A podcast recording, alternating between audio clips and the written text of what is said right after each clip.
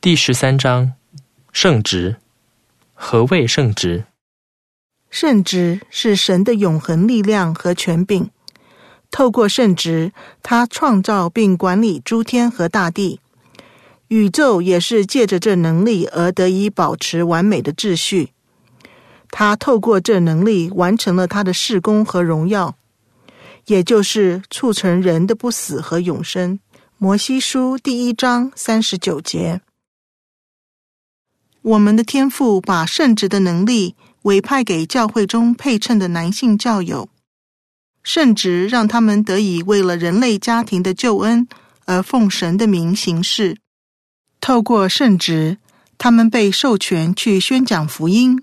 执行救恩的教仪，并且管理神在世上的国度。建议思考神让配称的男人和男孩持有圣职的重要性。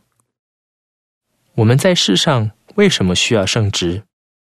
我们在执行福音的神圣教仪，例如洗礼、证实、主礼圣餐和圣殿婚姻时，必须要有圣职权柄，才能奉神的名行事。一个人如果没有圣职，即便他很有诚心，主也不会认可他所执行的教仪。见马太福音第七章二十一至二十三节，信条第五条。这些重要的教义必须在世上由持有圣职的人来执行。男人必须有圣职，才能主领耶稣基督后期圣徒教会，并指导教会在世界各地的工作。基督在世时拣选了使徒，按立他们，让他们可以领导他的教会。他把圣职的能力和权柄赐给他们，使他们能奉他的名行事。见马可福音第三章十三至十五节，约翰福音十五章十六节。这世上需要圣职的另一个理由是，这样我们才能了解主的旨意，完成他的目的。神把他的旨意启示给他在世上所授权的圣职代表——先知。先知也就是总会会长，则对教会全体教友及世人担任神的发言人。问题：人在执行教仪时拥有适当的权柄，为什么是很重要的？人如何接受圣职？主准备了一个有秩序的方法，将圣职赐给他在世上的儿子们。配称的男性教友接受圣职，是由蒙神召唤，借着预言和有权柄者的按手里，才可以传讲福音和执行其教义。信条第五条。这也是很久以前，甚至在摩西的时代，世人接受圣职的同样方式。这大祭司的尊荣没有人自取，唯要蒙神所召，像亚伦一样。希伯来书第五章第四节，亚伦从他的圣职领袖摩西那里接受圣职。见出埃及记二十八章第一节。只有持有圣职的人可以案例其他人，但他们只有在持有该案例权要之人的授权下，才能这么做。见本书十四章。圣职主之，人不能买卖圣职的能力和权柄，也不能自己取得这种权柄。我们在新约中读到，在基督的使徒主领教会的年代，有一个名叫西门的人，他归信并受洗加入教会，因为他很会变魔术，所以大家都相信他有神的能力。但是西门并没有圣职，他知道这一点。西门知道使徒及教会中其他的圣职领袖拥有神真正的能力，他看过他们运用圣职做主的事工，很想也拥有这种能力，于是他出钱要买圣职。见使徒行传第八章第九至十九节。但是首席使徒彼得说：“你的银子和你一同灭亡吧，因你想神的恩赐是可以用钱买的。”使徒行传第八章二十二节。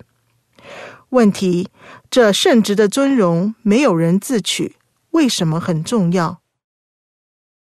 人要如何正确的运用圣职？圣职应该用来造福天赋世上儿女的生活，圣职持有人应该用爱心和仁慈来主领，不应该强迫家人或其他人顺从他们。主告诉我们，除非在正义中，否则无法运用圣职的能力。见教义和圣约一百二十一篇三十六节。当我们为了财富、名誉或任何其他自私的目的去滥用圣职时，看呐、诸天就退出，主的灵悲伤。当其退出后，那人的圣职或权柄也就结束了。教义和圣约一百二十一篇三十七节。当一个人借着劝说、恒久忍耐。温和、温柔和不虚伪的爱，教义和圣约一百二十一篇四十一节来运用圣职时，就可以为家人及其他人做许多美好的事。他在持有教仪权要者的授权下，可以施洗、证实及主礼圣餐，祝福病人，并在家人有特别需要时给他们圣职祝福，鼓励并保护他们。当他被要求时，也可以用这些教义和祝福来帮助其他的家庭。弟兄可以在分会会长、主教、定额主会长、支联会会长及传道部会长等召唤上，在教会中运用圣职权柄来主领。在教会中担任职员及教师等职务的弟兄姐妹，都是在圣职领袖的指导和圣灵的带领下工作的。善用圣职可以带来哪些祝福？主曾应许要把伟大的祝福赐给善用圣职去造福他人的正义圣职持有人。然后你的自信并在神面前愈发坚强，圣职的教义必如来自天上之露滴在你的灵魂上，圣灵必成为你经常的伴侣，你的权杖。必成为正义和真理的不变权杖，你的领域必成为永远的领域，不用强迫就永永远远流向你。教义和圣约一百二十一篇四十五至四十六节。大卫奥麦基会长应许每一个在正义中运用圣职的人，会发现生活更甜美，洞察力更敏锐，能迅速的在是非之间做决定。他的感觉温柔并富有爱心，并且他的灵性坚强且勇于护卫正义。他会发现圣职是永不枯竭的快乐之源，是一个涌向永生的活水之井。总会会长的教训，大卫奥麦基一百一十六页。问题：你曾经透过圣职得到哪些祝福？其他经文。有关圣职的启示，包括教义八十四篇三十三至四十节所谈到的圣职的誓约与圣约，说明圣职的职责。教义和圣约二十篇三十八至六十七节。给教师，本章分为五个子题，每个子题都是一个有关圣职的问题。你可以用这些问题来引导课程的进行。教师的安排，如果做容许小组讨论，可以考虑把班员分成两人或四人一组，指派各组研读本章的一个单元。在大班级里，有些单元可以指派给一组以上。请各组进行下列几件事情：一、阅读被指派的单元并加以讨论；二、找出可以回答该单元子题所提问题的经文。